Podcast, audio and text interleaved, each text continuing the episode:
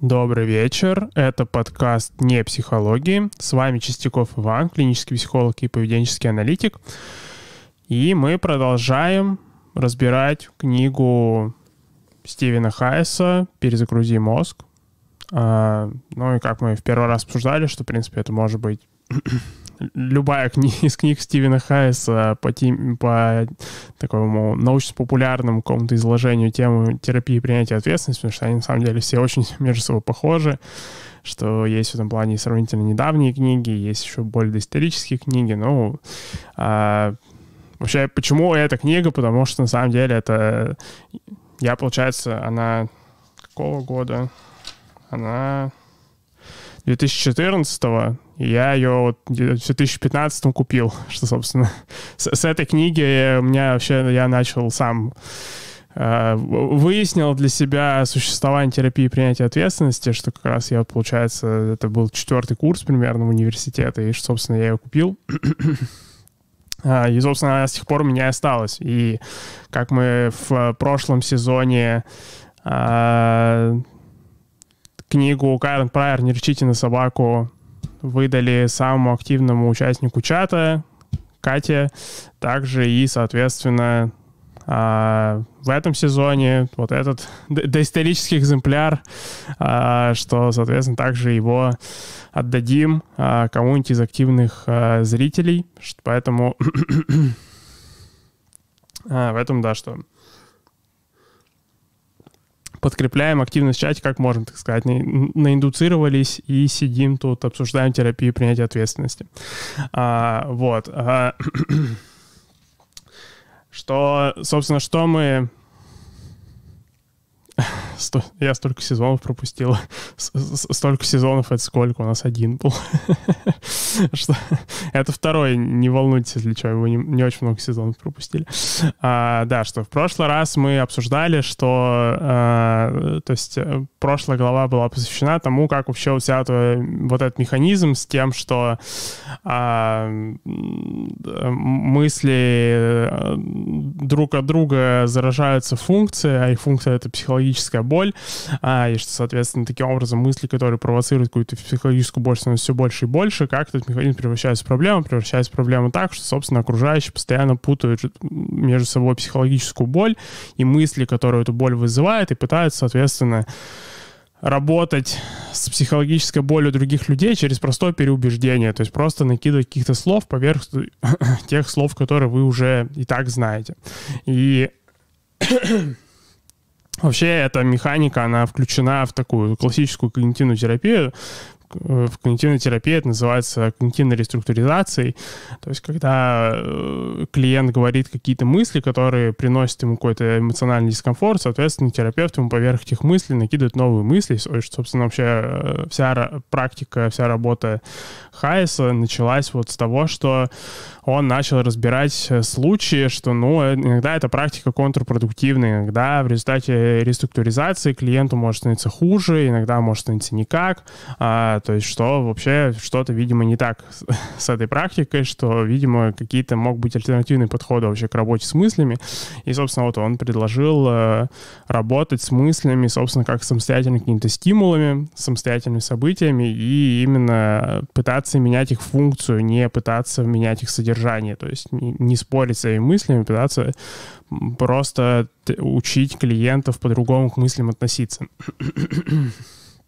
И что, что, собственно, четвертая глава, и, как по мне, четвертой главы было бы неплохо книгу начать. Она, наконец-то, э, приходит к вопросу, а что, здрасте, э, мистер Иван, а чё, как вообще с мыслями-то в итоге работает? Что вот мы тут обсуждались, так сказать, что э, вот у нас есть мысли, они друг от друга заражаются функцией, и все, и что много страданий, много-много-много, а делать-то что, так сказать? Что, соответственно, в четвертой главе, наконец-то, хоть это, так сказать, вот она, практика пошла, наконец-то, ух, все, что в четвертой главе, собственно, появляется а, ключевая техника, как с этим совсем работать, которая, ну вот в, конкретно вот в этом издании, не знаю, еще существуют ли другие издания, ее четвертую главу назвали а, «Отпускание», что, ну, я не уверен, что это самый лучший перевод, в оригинале это называется willingness. А, что это? То есть willingness — это готовность что готовность с охотой что-то принять, а, что и, соответственно, поэтому и сегодняшний выпуск, он называется не отпускание, он называется готовность принимать опыт. А, и, а, собственно, для того, чтобы причем тоже, почему можно эту главу было вставить в самое начало, потому что здесь есть упражнение про готовность не дышать, которое, опять же, для него не требуется вообще никакого контекста, бэкграунда, я не знаю, код запроса на терапию, всяких таких вещей. То есть, в принципе, вещь, которую можно попробовать а, в любом случае. И причем Голова в этом плане довольно красиво структурирована, что она построена в виде такого вот а, эксперимента, такого вот, а, то, того, что называется эксперимент с одним испытуемым, когда вы, по сути, вы вначале получаете какое-то измерение, а потом прочитаете главу и проводите эксперимент еще раз и сравниваете результаты, потому что, собственно, глава начинается с того, что, собственно, вы задерживаете дыхание и смотрите, на какое количество времени вы можете его задержать. Потом, соответственно, вы читаете главу и делаете это упражнение еще раз и смотрите, как-то вообще поменялись ваши показатели или нет. а, ну, и, кстати, если не поменялись, то это повод прочитать главу еще раз, потому что а, если все идет по плану, то, собственно, ну, должно поменяться на самом деле. А, но это тоже, кстати, полезно учитывать, что у вас эта мысль, что должно поменяться, на самом деле, это, хотя она лежала на поверхности, но это, по сути, то, что у вас, вот, вы, когда, например, если начнете делать это, вот, что вы начнете читать голову, и она начинается сразу с того, что задержите дыхание и запишите, насколько, на какое количество секунд вы его смогли задержать. И что вы, соответственно, там, у вас сразу же появится мысль, типа, а, а на какое, время, какое количество времени должно получиться задержать? Сразу же, соответственно, О, просто все, боже, я не могу больше, не могу больше терпеть. А, что, или вы там, типа, так, я сейчас попытаюсь тут вытерпеть просто до последнего, что... А, причем когда вы будете пытаться вытерпеть до последнего, вы, опять же, ваши результаты будут гораздо хуже, чем а, если бы вы спокойно, в спокойном состоянии задерживали дыхание. В этом плане, наверное, самый канонический пример вообще демонстрации вот этого, что стресс мешает, опять же, даже вот такое казалось бы, вот такому странному упражнению задержать дыхание, это фридайвинг. Потому что во время фридайвинга, если у вас что-то в физиологическом плане параллельно задержке дыхания происходит, вы проплывете чуть больше, чем нисколько. Что э, фридайвинг, он весь посвящен адаптации к задержке дыхания, чтобы задержка дыхания не вызывала никакого дополнительного стресса, потому что любой стресс, он просто настолько драматически сокращает э, время задержки дыхания, что а, прям очень-очень сильно. А, вот, то есть, что очень, прям очень красивая глава в этом плане, очень все замечательно, прям вот серьезным. Я вот, я даже когда людям даю читать эту книгу, я рекомендую им начинать с четвертой главы, потому что а, прям очень такая показательная, очень яркая, и при этом опять же, в принципе, все те же вещи, которые обсуждали в предыдущих главах, и здесь тоже в какой-то мере косвенно затрагиваются, их можно потом дальше начать обсуждать было бы. То есть можно было бы вот начать первая глава отпускания, и потом поехали все остальные главы. И, в принципе, тот же самый был бы эффект, но, соответственно, а, было бы понятнее и повеселее. А, вот, ну, то есть, соответственно, вот, э, что... А, что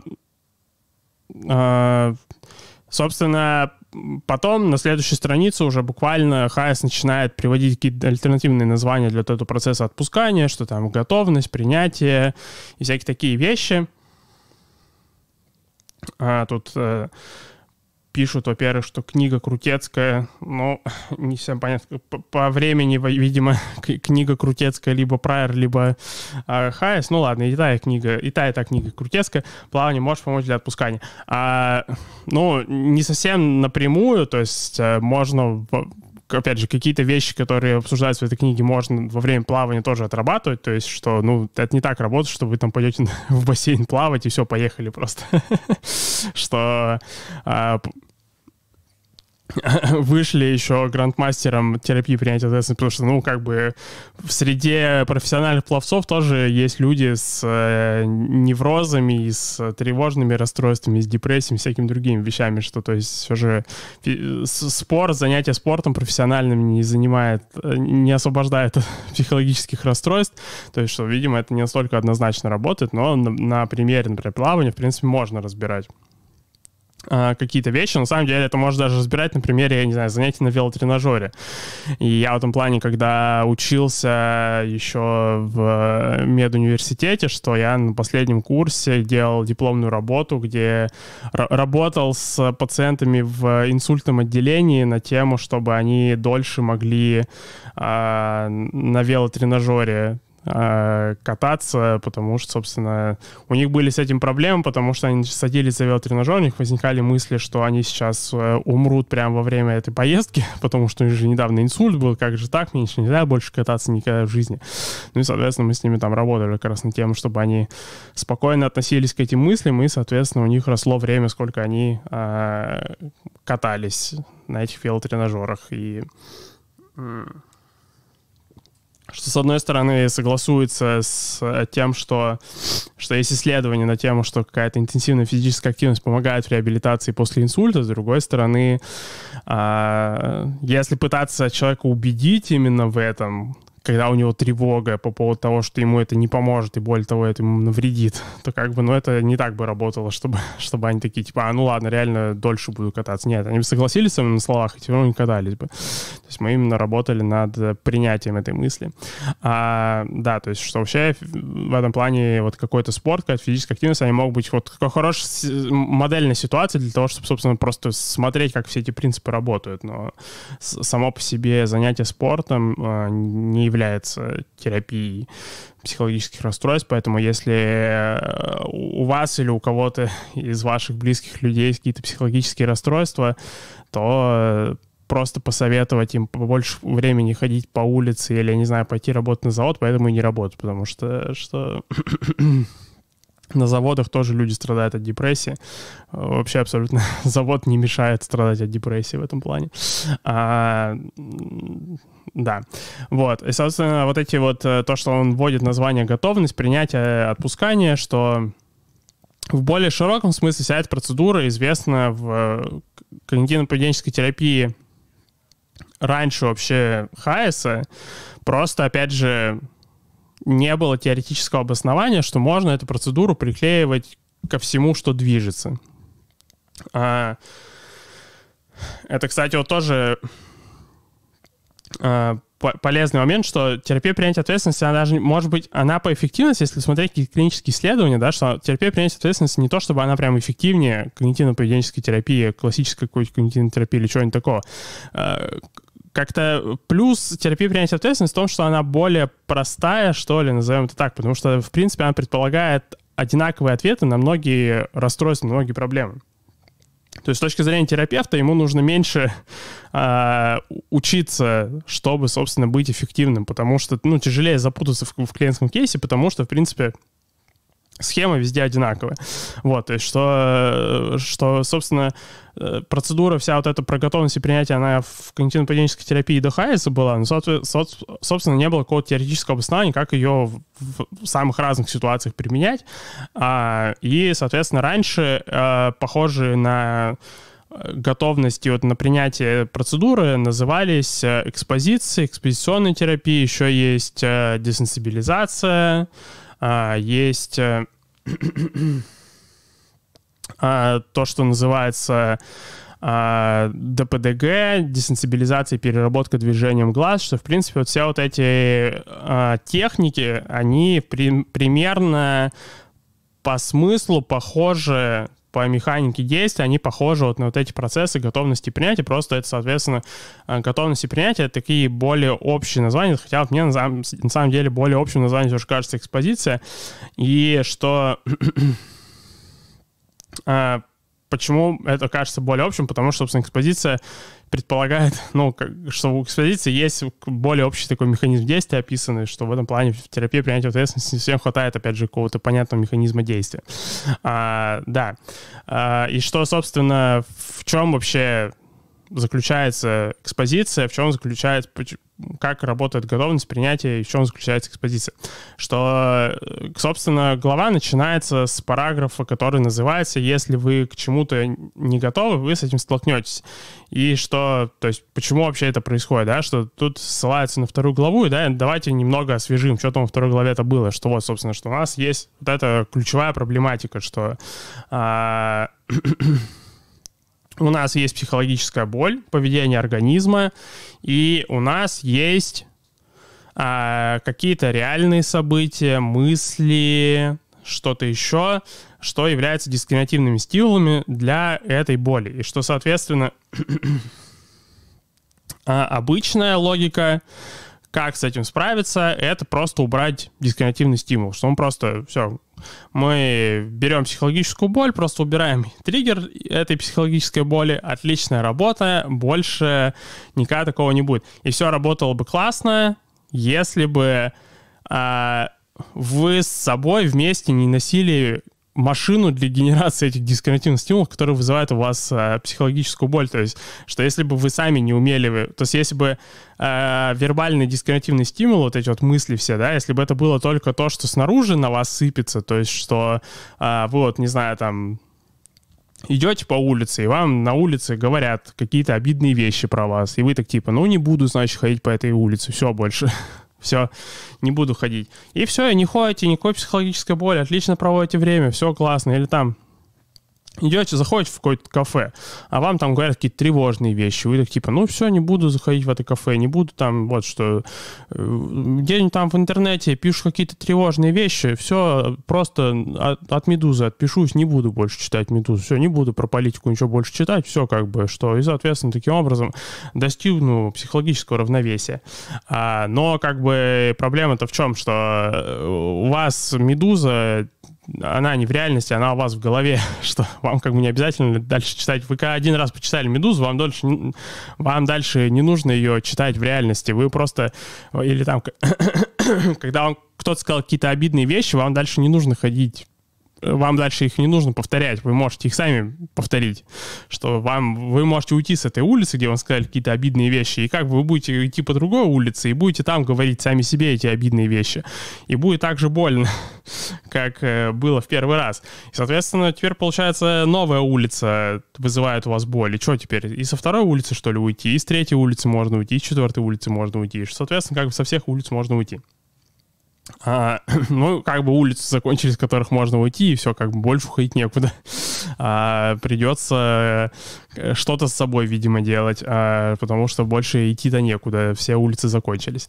А, вот, то есть, что вот это ключевая проблема вообще, которая стоит перед терапией принятия ответственности, которая стоит перед вообще человеком, как вот, э, не знаю, как, как вот э, как, каким-то индивидом, который страдает от каких-то проблем, что э, вроде как бы понятно, что психологическая боль привязана, у нее есть какие-то понятные стимулы, но в то же время вся есть проблема, что вы сами генерируете стимулы просто постоянно новые, и они все копируют функцию друг друга. Поэтому, собственно, стратегия бегать от стимулов, она не особо хорошо работает, потому что стимулы как бы всегда вслед за вами идут. Это не значит, что, в принципе, от стимулов бегать не надо, или там, ну, что, не знаю, если у вас там есть, например, проблема, что э, вам э, э, пишут обидные вещи, то не надо, не знаю, там, э, как-то там у, у, убирать этих людей из своей жизни. Если вам это неприятно, можешь, в принципе, убрать. Просто нужно учитывать, что это как бы не финальное решение, это не так будет работать, что вы убрали человека, который пишет вам обидные вещи, и готово, все просто. Э, больше жизни никакой психологической боли не будет. То есть можно как бы с одной стороны убирать, убрать человека, с другой стороны как бы учитывать, что, блин, ну как бы в целом неплохо было бы что-то сделать что, с тем, что меня такие люди задевают. А, вот, и, собственно, в чем смысл готовности, принятия, экспозиции, отпускания, в общем, кучу названий, я буду называть это экспозицией в основном. А, в том, чтобы как раз-таки изменить функцию дискриминативных стимулов, то есть, что если вырвать дискриминативный стимул из контекста, а, а его привычный контекст — это что вот появляется дискриминативный стимул, появляется психологическая боль, и, соответственно, как, потом, как правило, до того, как психологическая боль пропала, появляется новый дискриминативный стимул какой-то, что ну, появляется новая какая-то мысль, переключается разговор на какую-то другую тему, то есть всякие вот такие вещи происходят. То есть что получается как бы функция, э, что психологическая боль сохраняется, потому что, собственно, вот она привязана к дисконтинуумному стимулу, и дальше появляется новый дисконтинуумный стимул. Получается как бы э, с двух сторон психологическая боль обложена стимулами, которые, соответственно, оба начинают вызывать э, боль самостоятельно. Экспозиция, то есть ее смысл в том, чтобы как раз-таки разбить эту цепочку, что можно это сопоставить, наверное, с тем, что вот если у нас взять собаку Павлова, то у собаки, ну, есть классический эксперимент у Павлова, да, что э, мы берем собаку, э, показываем собаке мясо, показываем, и параллельно можем звенить колокольчик, например. Соответственно, после э, большого количества повтор... сочетания вот этих стимулов, то э, у собаки появится реакция на колокольчик. Но если, соответственно, потом колокольчик вырвать из контекста, а, и начать звенеть им просто так, и никогда больше не показывать мясо, то, соответственно, со временем у собаки реакция пропадет. И здесь как бы логика примерно такая, что если ваши мысли вырвать из контекста, то, соответственно, их функция со временем пропадет. То есть, если вот разбить эту цепочку, что у нас есть вот мысль, боль и еще другая мысль, и сделать, что у нас есть мысль, боль, и потом идет та же самая мысль, что нет вот этого нет вот этой беготни между мыслями, что мысли постоянно меняются, то а, со временем а, произойдет то, что называется угасанием или гашением. То есть, что по сути просто боль а, начнет пропадать, потому что, ну, если ничего не меняется, то как бы, ну, невозможно, чтобы какая-то физиологическая реакция происходила бесконечно, что любые рефлексы, любые какие-то э, вот такие э, физиологические реакции, они со временем угасают, если просто ничего не меняется. То есть даже вы можете это проверить на примере, что, я не знаю, есть э, классический рефлекс, э, что если, вы, если вам в глаз э, струю воздуха направить, то, соответственно, вы начнете пытаться зажмуриться. Но если это делать а, постоянно, то со временем глаз перестанет сопротивляться этому, этому ну, неприятному обстоятельству жизни. А, тут, э, а, в чате пишут мысль, боль, триггерные мемы, другая мысль. Ну да, что в принципе, то есть да, что опять же, что то есть постоянно как бы идет мысль, боль, и вслед за болью сразу же что-то другое происходит, то есть что как бы нет такой ситуации, где вот мысль, боль, и потом как бы все вернулось обратно. А, то есть постоянно вот такая беготня начинается. А, то есть вот, что, собственно, вся дальнейшая книга, на самом деле, она будет посвящена вот исследованию вот этого процесса, каким-то вот рассмотрение под разным углом, потому что, опять же, это кажется как бы ну, что вот если так это пересказать, что, по сути, все, что вам нужно сделать, это вырвать мысль из контекста, дать своему телу адаптироваться к, к, к этой мысли, чтобы, собственно, реакция вашего тела на эту мысль пропала. Звучит как бы типа а, блин, мистер Иван, серьезно, типа, а зачем я до этого 4 выпуска подкаста смотрел? И опять же, если вы до этого смотрели 4 выпуска подкаста, подкрепляю и одобряю всячески. Это вы большой молодец.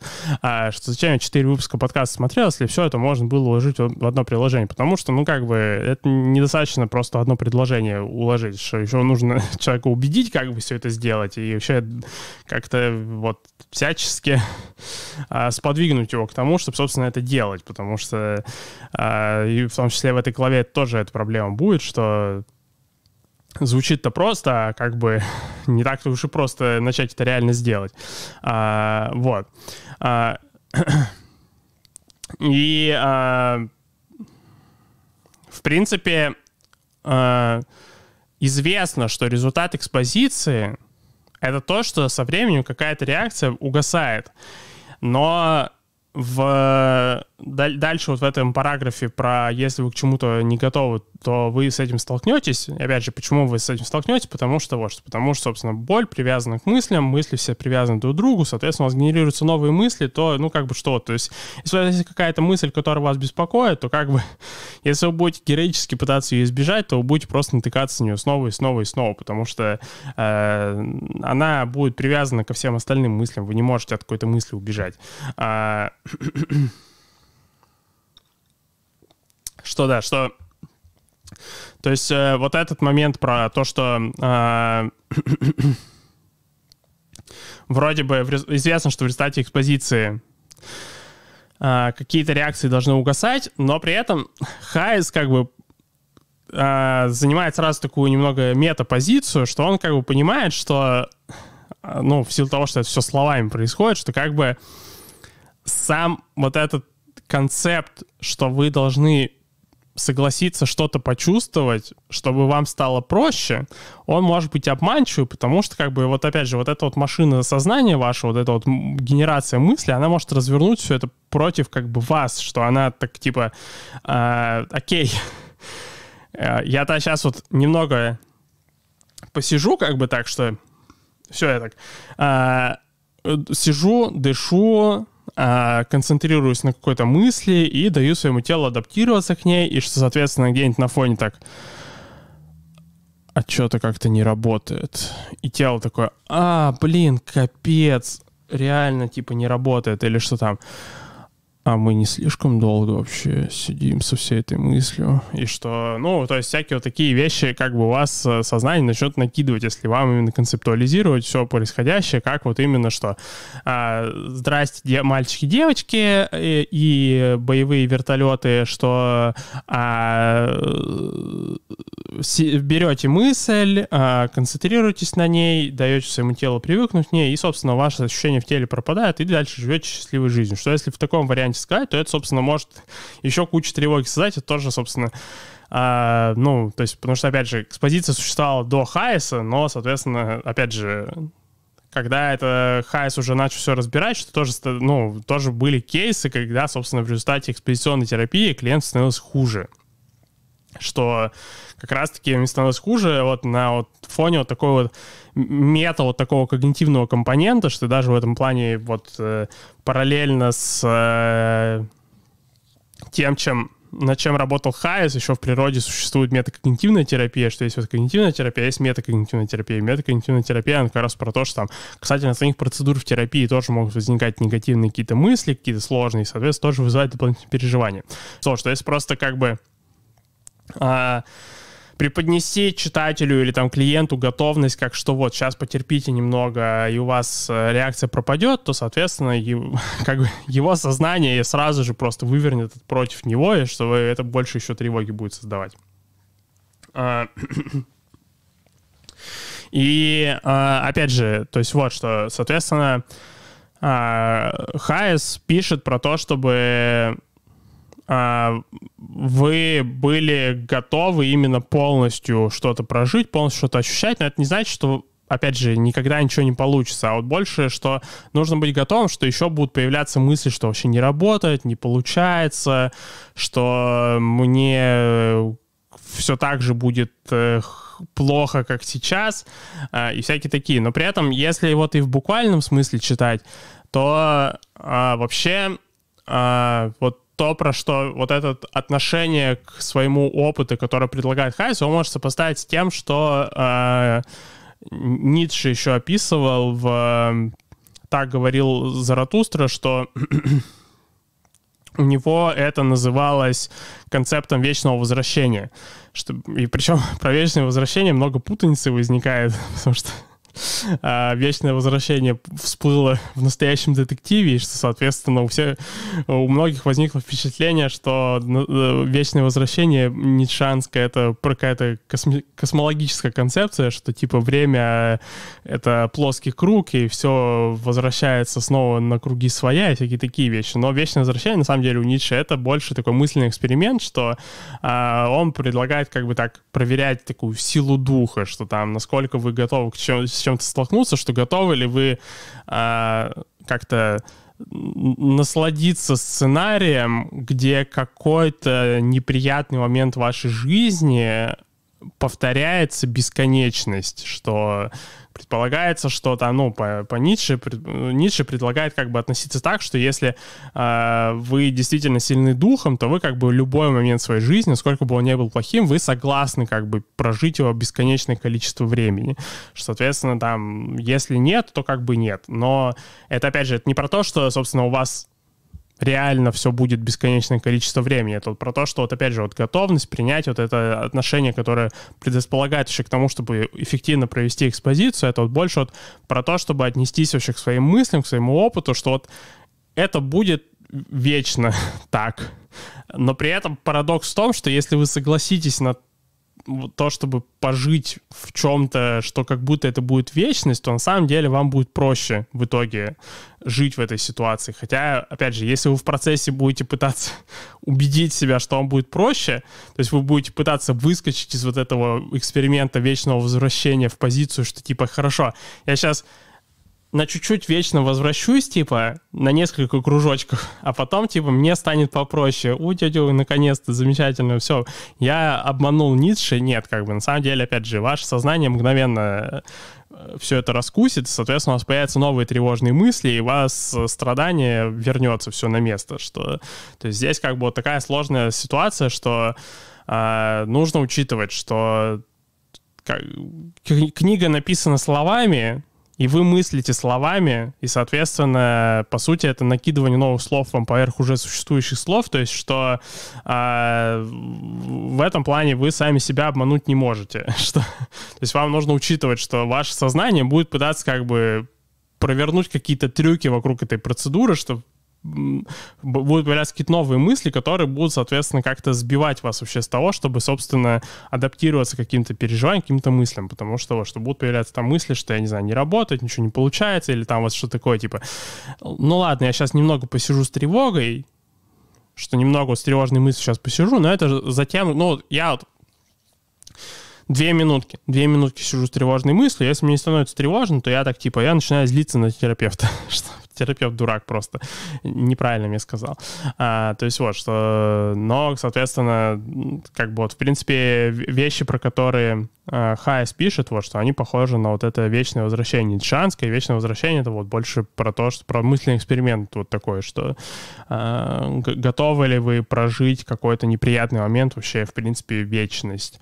И что если, соответственно, готовы, то, скорее всего, вы, соответственно, и можете довольно э, ну, что, соответственно, вы можете с, довольно малым количеством стресса на этот момент реагировать. А, у Говарда Рахлина хорошая работа про боль с примерами терапии хронической боли в клинике Фардайса. А, ну да, что, собственно, Дальше вот как раз-таки а, дальше начинается параграф, который называется «Зачем нужно...» Ну, дальше вот вообще начинается параграф, который называется «Принятие и готовность», но а, а, Тут э, единственное, что в этом параграфе нужно учитывать, это опять же, что то, что мы в прошлый раз обсуждали, что э, Хайс именно там делает акцент на том, что вам нужно там принять мысли, принять чувства, принять все такое, хотя на самом деле во всех этих кейсах это про мысли всегда речь идет, потому что, э, что там, ну, потому что всегда дисконтинуальным стимулом вообще для того, что у вас что-то происходит, э, является, собственно, мысли. А, и то есть, что ключевой момент — это дать себе почувствовать именно мысль, что, потому что обычно вы от мысли бегаете, что... А, и причем вот, что он пишет вот эту метафору, что а, готовность и принятие означает мягкое, любящее отношение к себе, своей истории, поступкам, спокойное восприятие своего опыта, которое может сравниться с рассматриванием какого-то хрупкого предмета в руке близко и беспристрастно. И вот, соответственно, опять же, э, дать себе почувствовать мысль или вот эта вот экспозиция, вот это вот принятие, готовность, это э, про то, чтобы именно смотреть на этот объект. То есть люди, у людей обычно в контексте, вот, опять же, дисконтинуальных стимулов, которые вызывают у них боль, у них как бы две стратегии. Это либо э, выбросить объект сразу же, что... То есть если предположить, что это объект, да, это раскаленный шар, например, да, что у меня в руке сейчас раскаленный шар. То, соответственно, как бы логичная, ре... логичной стратегии кажется две.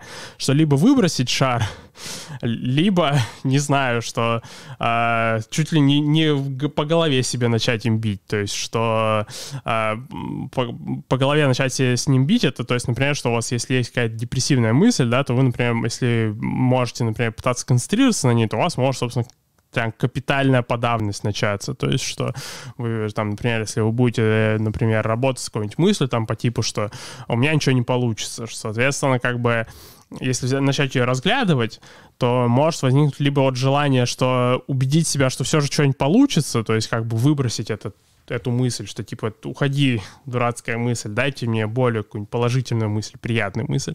Либо вот, соответственно, что вот так вот просто начать, вот, что я просто больше мир не вижу, я теперь вижу только эту мысль, что у меня ничего не получится, что там дальше вот именно, опять же, новые мысли будут появляться, но они как бы появились именно вот сквозь призму вот этой мысли, что у меня ничего не получится, и дальше идут просто рассуждения, что конкретно не получится. И, соответственно, а, опять же, и то, и то — это вариант который отклоняется от принятия, от готовности, от экспозиции, а, потому что а, экспозиция — это когда вы просто адаптируетесь к мысли, то есть вы адаптируете свое тело вот к тому, что вот у меня есть такая мысль, да, что у меня есть мысль, что у меня ничего не получится, я просто смотрю на нее, чтобы именно вот свыкнуться вообще с фактом существования такой мысли в природе, что и как раз-таки, ну, опять же, что вот про вечное возвращение, да, что, то есть, что э, критерий, как понять, что, собственно, вы э, адаптировались к факту существования такой вещи в природе, это что вы можете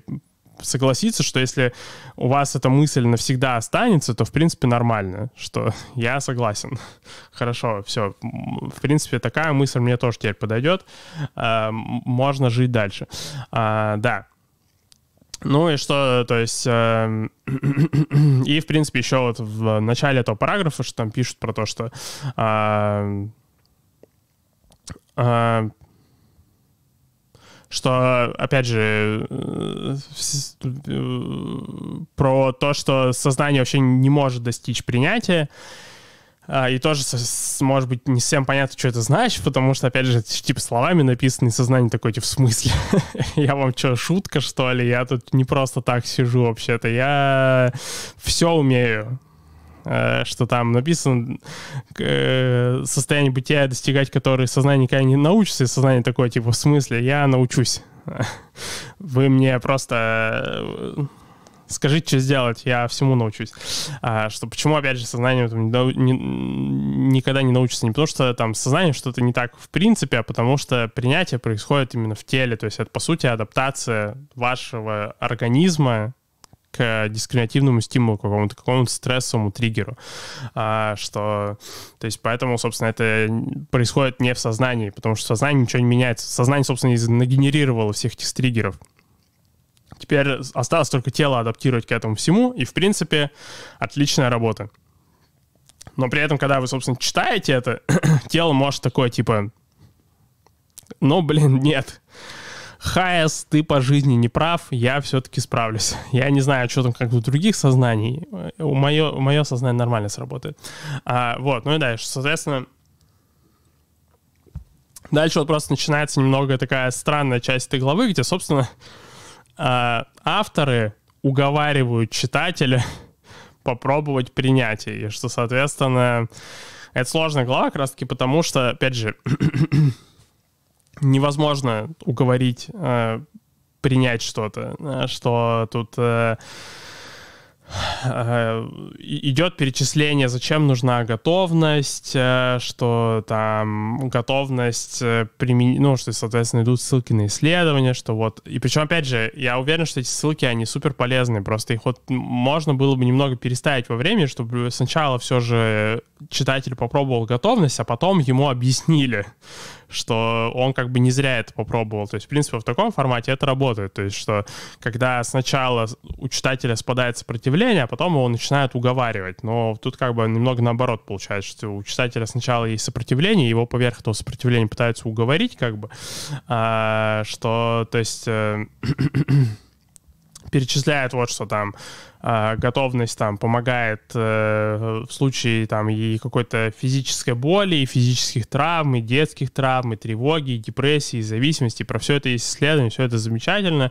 Просто вот опять же, что э, полезно учитывать, что после того, как вы все это прочитаете, когда вы, собственно, перейдете вот к этому упражнению, что, собственно, с э, задержкой дыхания, что, опять же, очень прям рекомендую посидеть вот эту главу, немного пообсасывать вот так со всех сторон, что прям вот несколько раз можешь перечитать, я не знаю, несколько раз поделать это упражнение, прям вот очень сильно сконцентрироваться на этом, потому что это вот действительно это а, одна из, э, один из тех моментов в книге, вот которые как бы что да, то есть это все идет, да, это все мы говорим про четвертую главу, что это один из тех моментов книги, который вот, что вроде как бы кажется простым, но на самом деле, с одной стороны, ну, потому что, опять же, это чисто вот такая телесная практика, то есть это вещь, которую даже вот словами тяжело передать, вообще как это все работает, когда вы, собственно, можете задерживать дыхание и при этом сознание все, что оно делает в процессе, вы можете отнести к этому спокойно, как-то вот опять же со стороны разглядывать вообще, как ваше сознание, потому что, ну, по сути, вот там во время этого упражнения, что, собственно,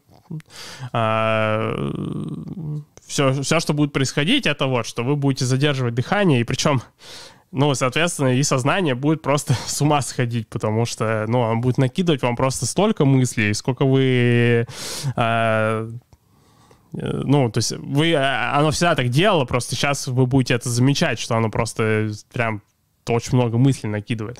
Потому что, ну, это ж как? Э, не дышать, ну, блин, мне же, типа, объективно нужно дышать, типа, кислород объективно нужен. А когда, а когда все же стоит вздохнуть? А там я сейчас, может, слишком долго дыхание задерживаю, а может, слишком мало сейчас дыхание буду задерживать, а что-нибудь еще, а что-нибудь еще, это ла-ла-ла-ла. И вот так вот десятки миллионов мыслей в секунду, это только в хорошие секунды, в плохие секунды больше, и, соответственно, опять же, все эти мысли, они как-то могут вызывать такой дополнительный стресс. Ну и, соответственно, как бы и в итоге а, поминки вашим попыткам задержать дыхание. А, то есть, что да, что на этом упражнении в этом плане можно посидеть подольше, потому что именно это именно упражнение. В отличие от э, а, в отличие от каких-то остальных упражнений в этой книге, это именно вот такая телесная практика, то есть упражнение, которое вот именно делается. Просто остальные упражнения здесь больше там, что, не знаю, что-нибудь подумать, что-нибудь написать, что-нибудь такое. Здесь вот именно это вот такая вот тренировка, назовем это так, потому что, собственно, это такая модельная ситуация, на которой можно вообще в целом отрабатывать вообще все вещи касательно э, принятия, терапии, принятия ответственности. А, да, соответственно, я, ну, я когда с э, пациентами после инсульта работал, что мы с ними работали над тем, чтобы они, например, там были готовы, не знаю, какое-нибудь жжение в мышцах испытывать, например, что, в принципе, там та же самая логика, потому что там, э, что э, там как ваше сознание убеждало э, вас э, перестать крутить педали, какой самой хитрой уловкой оно пользовалось, э, что возникало ли у вас периодически ощущение, что вы больше не можете продолжать ехать, когда оно обострялось, спадало. То есть, что... Потому что там те же самые механизмы происходят, что там человек просто крутит педали, у него появляется... Ну, он крутит, крутит педали, крутит педали, появляется какое-нибудь там ощущение в ногах, соответственно, появляется параллельно с этим мысли, что там у меня что-то там как-то жжет Э, в бедрах, и, соответственно, там уже сознание такое, типа, блин, чувак, может, слишком сильно крутишь педали, может, надо послабее крутить, может, ты слишком много крутишь, может, слишком мало крутишь. А вот там психолог еще сидит, а он сколько, он сколько тебя ждет вообще, что ты будешь крутить? Блин, а так а ты что, это, ты как это, ты человек вообще самостоятельный, ты сам ты своей головой думать умеешь вообще, ты давай это сам. Э, ты что, будешь психолога какого-то непонятного слушать, сколько тебе педали крутить? Ты слушай себя. А, а, а, а, а сам ты сколько хочешь крутить? Я не знаю, сколько я хочу крутить. я просто кручу. А, что, ну и, соответственно, вот все это происходило как бы, и что а, в итоге, то есть, опять же, что когда получалось с, с пациентами поработать, чтобы у них, собственно, вот эта вот э, стиральная машина в голове, чтобы они относились к ней спокойнее, что это все будет стирать как бы, ну, как бы стирает и стирает, как бы классная, э, от, а, а, отличная работа сознания, много мыслей генерировал. То на самом деле, вот опять же, что у них э, в этом плане выносливость росла.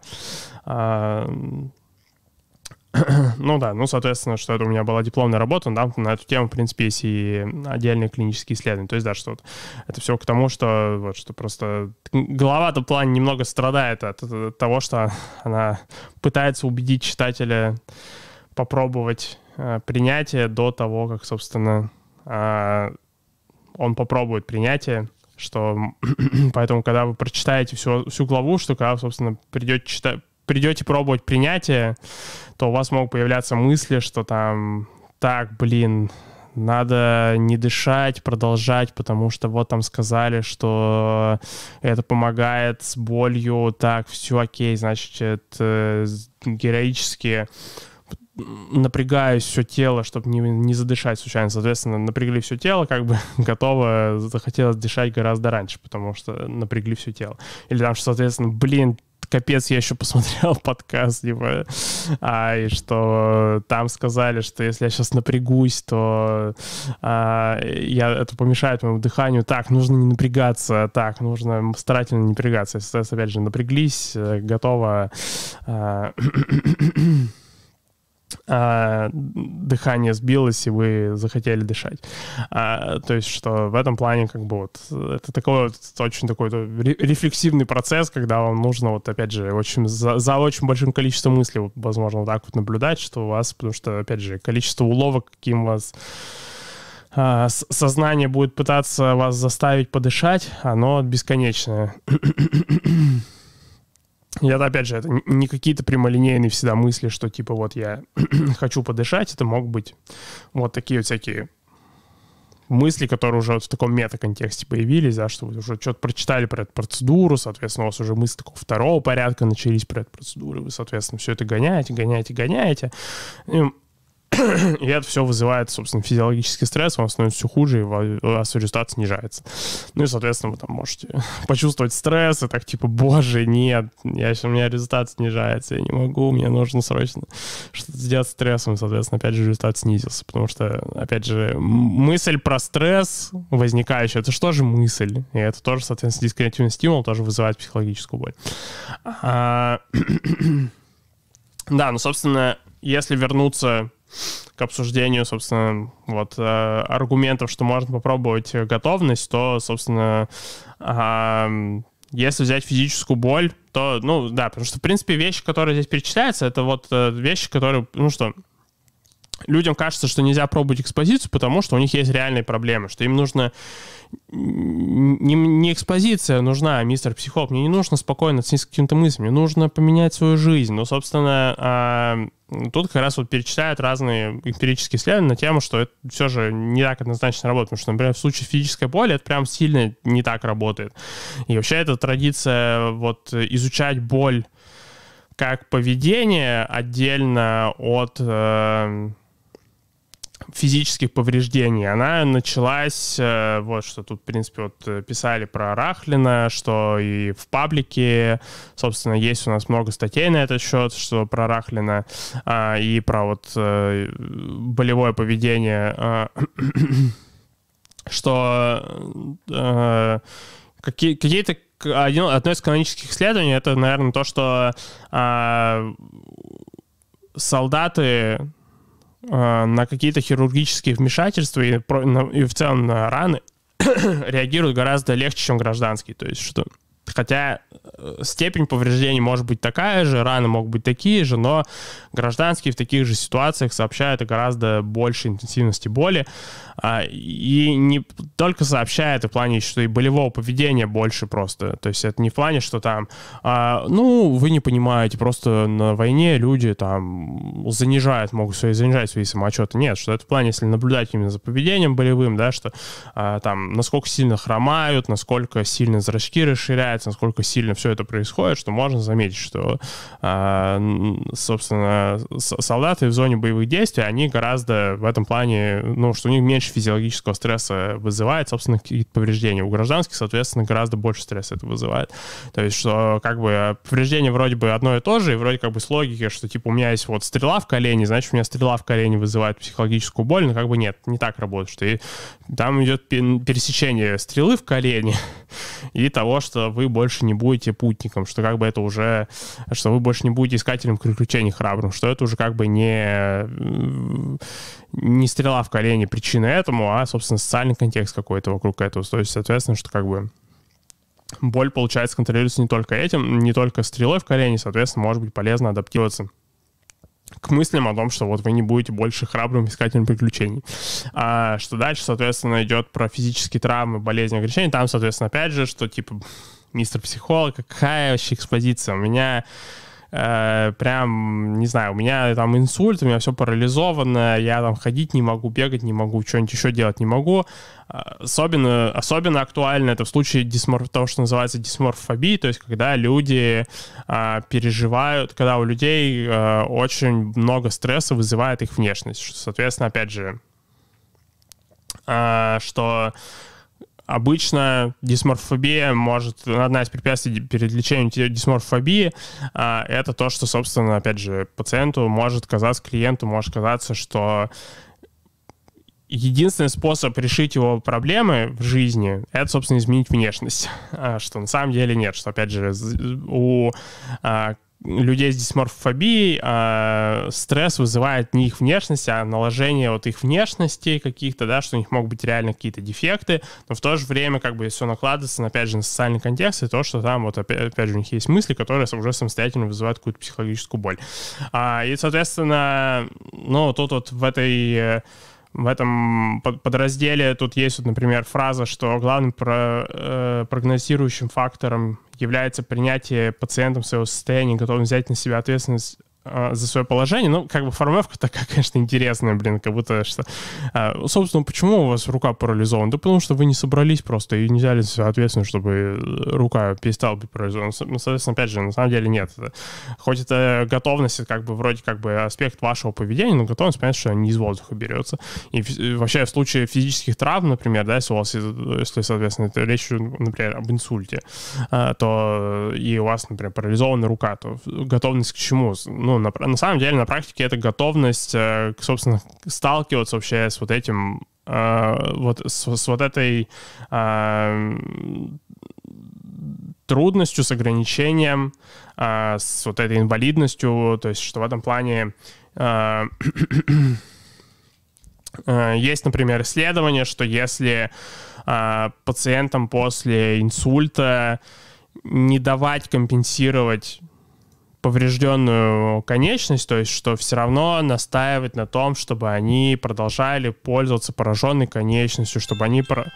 Так, э, да, чтобы они продолжали пользоваться э, пораженной конечностью, чтобы они продолжали пытаться там взаимодействовать с миром, брать бутылки, я не знаю, самостоятельно пить, самостоятельно есть всякие такие. То есть понятно, что не настаивать в плане, что типа я, мы вас кормить не будем, пока вы сами себе ложку не возьмете, а что, ну, все равно с помощью медицинского персонала, но как-то пытаться все равно это делать, а, то на самом деле как бы исходы довольно неплохие получаются. Это в целом э, Эдвард Тауп э,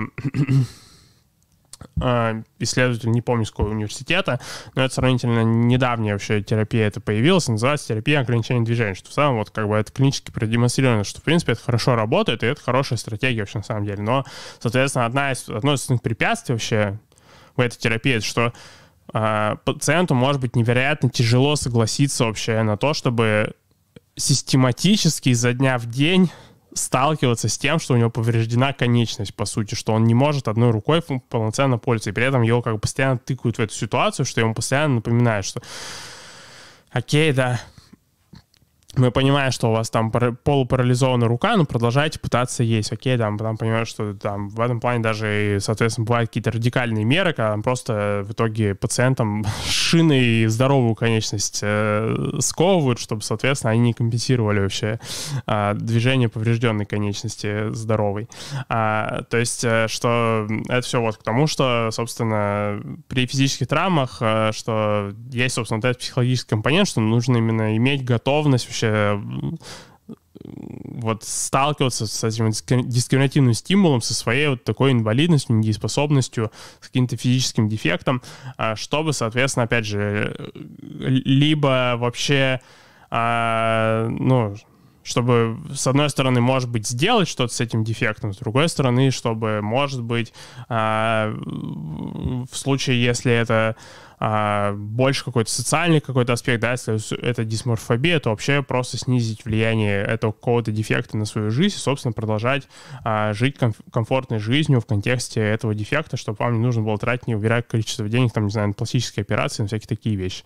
А, да, и, соответственно, еще один пример, из которого приводят. Ну, там тревожная, тревога, депрессия, все понятно. Это такие, ну, более канонические примеры. Там проще согласиться, что, типа, ну, хорошо, можно, в принципе, с этим работать, наверное, какие-то экспозиции, потому что, ну, собственно, опять же, с тревоги вообще вся эта тема началась. То есть изначально экспозиционная терапия была для тревоги разработана. А, и что, соответственно, ну, вот еще один из спорных примеров, это, получается, детские травмы и вообще в целом какой-то травматический опыт, потому что, опять же, что может показаться, что экспозиция, да, принятие, готовность, что это как будто про то, чтобы а, прийти к позиции, что там, не знаю, травма — это классно было или что-то такое. Но как бы, опять же, путаница возникает, потому что кажется, что а, принятие — это про какую-то позицию сознания вашего по вопросу. На самом деле позицию вашего тела по вопросу. То есть а, можно иметь, например, какой-то травматический опыт, и это абсолютно нормально в целом всячески желать интеллектуально, чтобы такой опыт больше никогда в жизни не повторялся, но при этом а, телесно относиться к нему спокойно, а, что, то есть в этом плане принятие это не про то, чтобы вы хотели еще раз травматический опыт пережить, а про то, чтобы,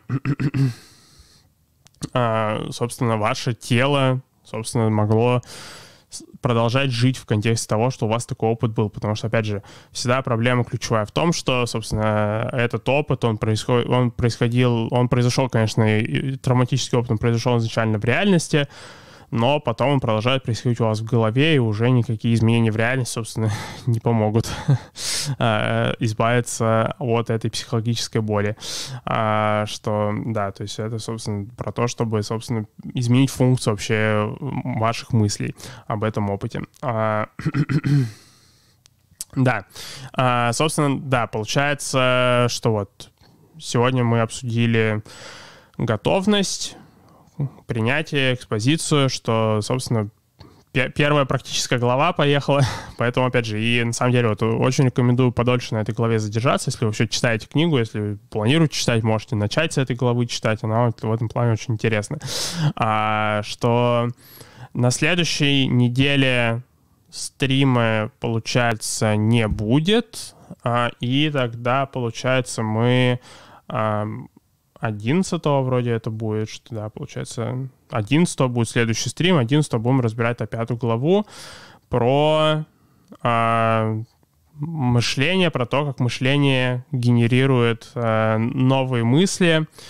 И что, соответственно, опять же, вот про это, почему это полезно учитывать, чтобы, чтобы потому что, соответственно, опять же, что ваш когда, даже когда вы будете читать четвертую главу, у вас там в процессе мышления нагенерирует многих новых мыслей, что как бы не умереть от этих новых мыслей. А, да. А, да, в принципе, еще был сегодня вопрос про там всякие импланты в мозг и все такое, которое я хотел обсудить, но это, в принципе, в следующий раз можно будет все обсудить, поэтому да, что там просто может еще раз, можете еще раз э, в чате потом тыкнуть меня насчет э, вопроса про всякие импланты в мозг, что можно ли, заменят ли они психотерапию, всякие такие вещи. А, да, а так в целом а, спасибо, опять же, что сегодня были. Сегодня, опять же, суперактивный чат. Всем спасибо, все замечательно. С наступающим Новым годом. Спасибо, опять же, что в этом году были с э, со мной, с подкастом, с, потому что вот, опять же, в этом году запустили подкаст, очень классно, очень замечательно, еще больше контента стало в паблике. Теперь целых две публикации в неделю, все в два раза растем. А, да, и да, вот опять же, еще раз наступающим Новым годом и удачи.